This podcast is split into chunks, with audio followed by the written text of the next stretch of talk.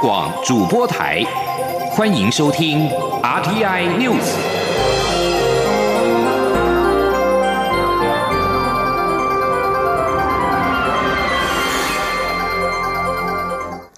各位好，我是张旭华，欢迎收听这节央广主播台提供给您的 RTI News。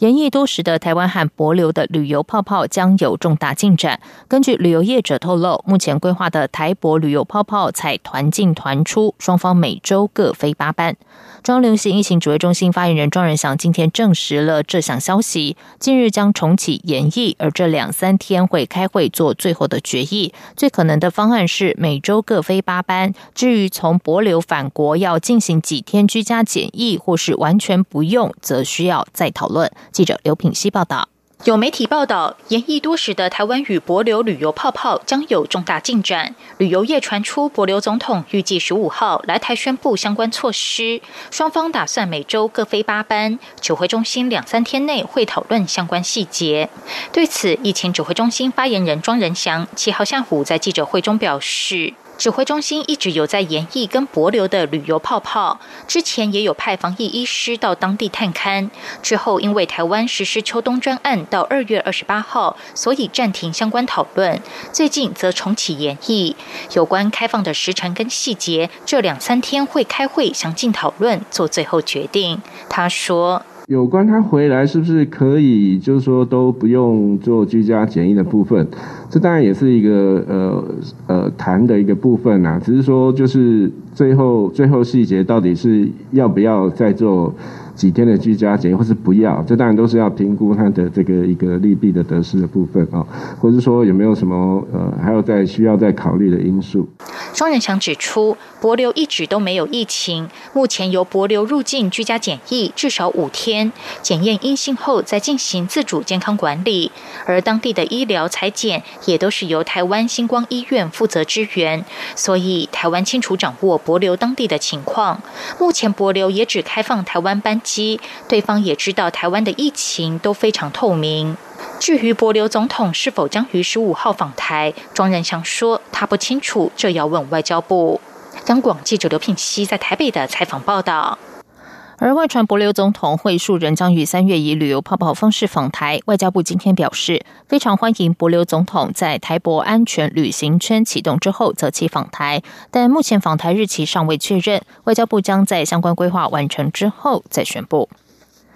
中央流行情指挥中心今天并且公布了国内新增两例境外移入 COVID-19 确定病例，分别是从印度、菲律宾入境。此外，越南的卫生部在五号通报新增六例 COVID-19 境外入移入的病例，而其中一名病患是二月十九号从台湾飞往胡志明市。指挥中心在接到通报之后，随即展开该名个案在台湾的疫调。指挥中心发言人庄仁祥今天表示。该名个案在台湾进行核酸检测，结果是阴性；入境越南之后检验也是阴性。三月四号则是验出阳性，至少在国内没有感染的疑虑。而该名个案在台湾的四名接触者核酸检测和抗体检验也都呈阴性。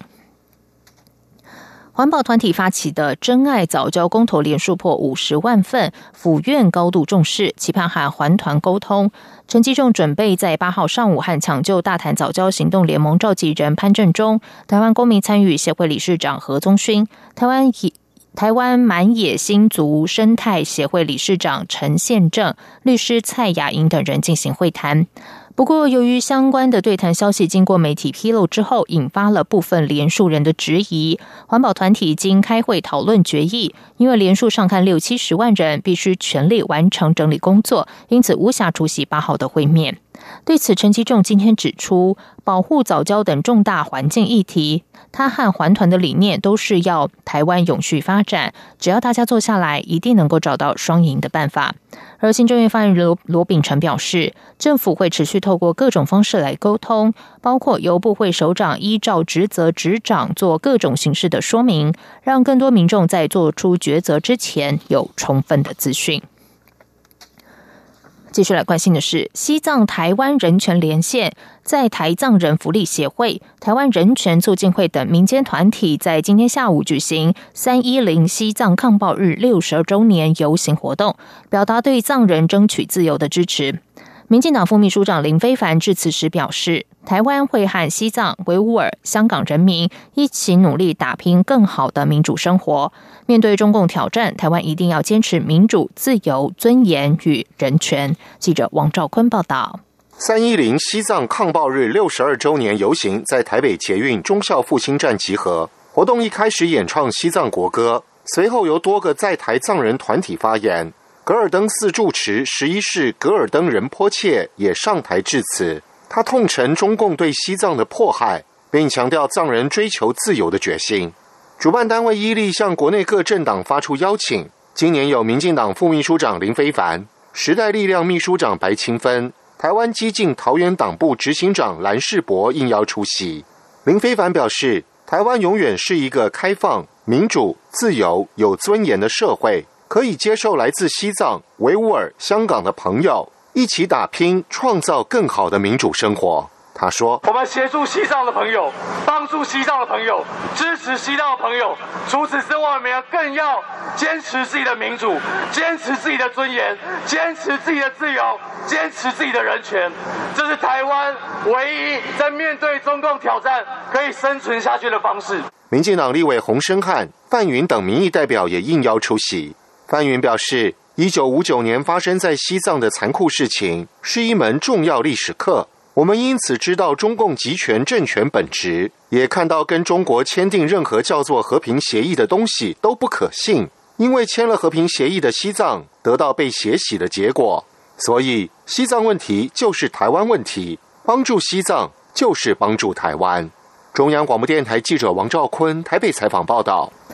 在外电消息方面，路透社报道，缅甸军方二月初政变之后，上万名缅甸人今天再次走上街头，这是从上个月军方政变以来规模最大的抗议集会之一。尽管前一天晚上，缅甸军方安全部队在商业大臣仰光突袭，逮捕了数名抗议领袖和社运人士。根据脸书上的直播影片，警方在缅甸北部掸邦和第二大城腊书发射催泪瓦斯和震撼弹。一名目击者说，警方在中部观光古城普甘开枪驱离抗议者，不过目前还不清楚警方用的是橡皮子弹或是实弹。军警白天镇压示威者，而晚上也不平静。第一大城仰光军警六号晚间在多处区域对着民宅开枪，并且在路上到处逮人。由于政变之后，军方实施每晚八点到翌日晴凌晨四点的宵禁，抗议人抗议的示威人士大多是在白天上街和军警对峙，而入夜之后就各自散场回家。不过，根据社群媒体推特和脸书上的影片显示，六号晚间军警在阳光多处地方朝着民宅开枪，甚至是到处逮捕民众。而根据援助政治犯协会统计，目前已经有一千七百人遭到逮捕。南韩合同参谋本部 JCS 今天发表声明指出，南韩和美国将于八号举行年度春季联合军事演习，不过因为 COVID-19 疫情的影响，今年的规模会缩小。声明表示，韩美将在八号展开为期九天的电脑模拟演习。南韩合同参谋本部指出，在全面考量 COVID-19 疫情、维持备战状态、朝鲜半岛非核化以及建立和平等因素之后，南韩和美国决定推动演习。不过，在声明中强调，演习是防卫的性质。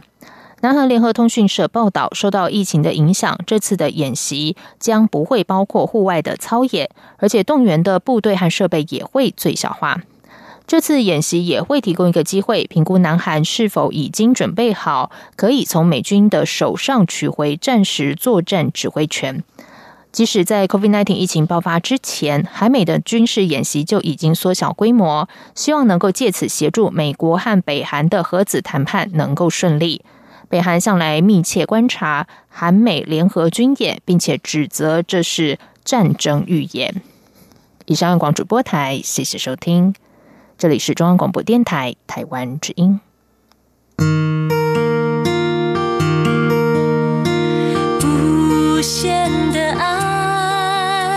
向全世界传开